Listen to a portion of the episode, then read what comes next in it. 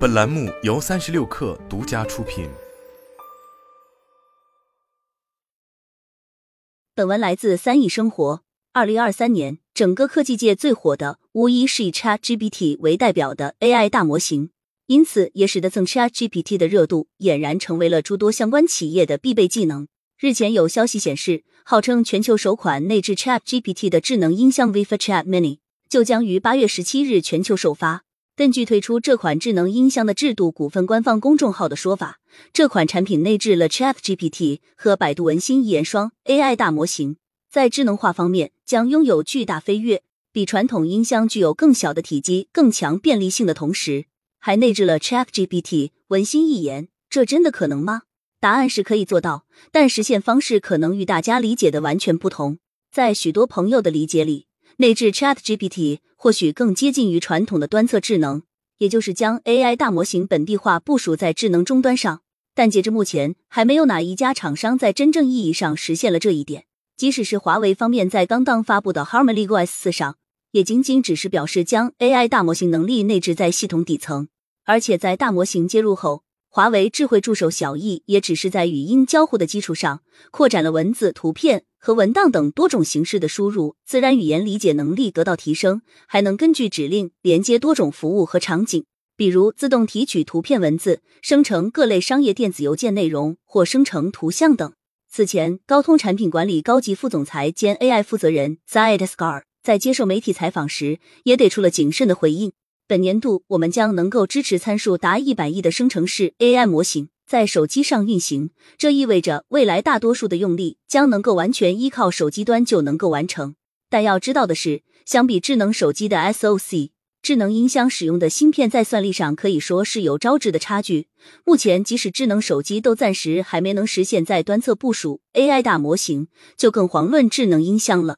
事实上，这款 Viva Chat Mini 智能音箱实现用户使用 Chat GPT 的方式，极有可能与如今 iOS 安卓用户一样，是在设备里下载了一个 Chat GPT 的 APP 而已。同样都是通过云端来部署。此时，大模型和计算资源都存储在 OpenAI 的服务器上，用户通过与服务器的实时交互，输入的内容经 OpenAI 服务器处理后再获得响应。简单来说，以现阶段智能音箱的算力水平，是不可能支持拥有一千七百五十亿参数规模的 Chat GPT，所以用联网的方式来获取 Chat GPT 的能力才更靠谱。那么问题来了，消费者真的需要一个内置 Chat GPT 的音箱吗？其实最有可能的情况是，凭借内置 Chat GPT 的噱头，或许会在最初引得一批用户尝鲜，但紧接着它的弊端就会让更多消费者对其敬谢不明呢。如今毫无疑问的是。智能音箱的卖点是智能而非音质，并且这一点诸如腾讯听听、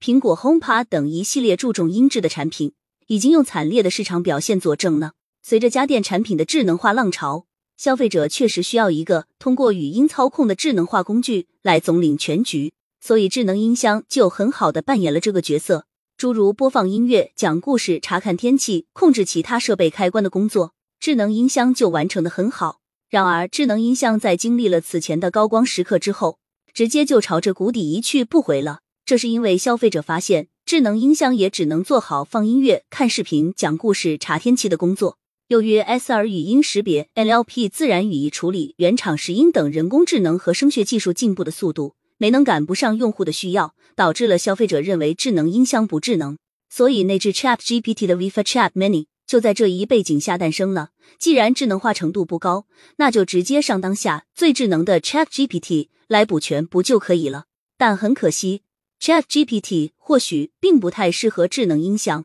因为厂商想象中内置 Chat GPT 的智能音箱就能实现更丰富的对话、情感陪护等工作，实际上是有门槛的，而且也是现阶段 Chat GPT GPT 四做不到的事情。事实上，用好 Chat GPT 是有一定门槛的，这点相信是使用过 AI 大模型的用户的共识。其实，它在某种意义上与几年前走红的 3D 打印非常类似的。尽管看上去很美好，但用起来会很快发现完全不是一回事。借助 3D 打印，似乎用户需要什么就能打印什么，不需要用户具备相关专业技能也可以心想事成。但实际上，这里需要创建 3D 模型，并且对 3D 模型进行修整、拆分、组合。Chat GPT 也是如此，它需要有所谓的提示词，用户使用 Chat GPT 也基本停留在对话上，并难以挖掘出更多的能力。简单来说，Chat GPT 是一座宝藏，但是绝大多数人并不懂得如何去挖掘它。遗憾的是，即便是对话，在 AI 伦理以及合规的约束下，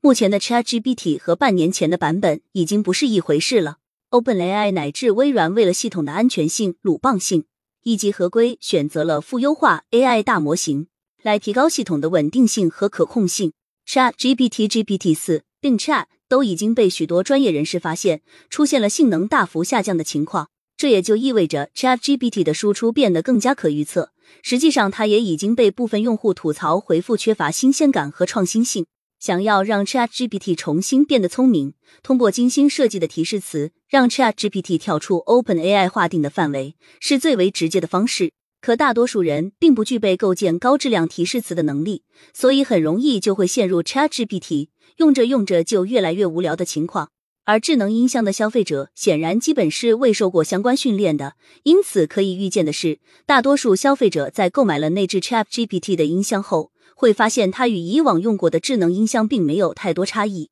因此，一款有隐性使用门槛的消费类电子产品，高开低走再正常不过了。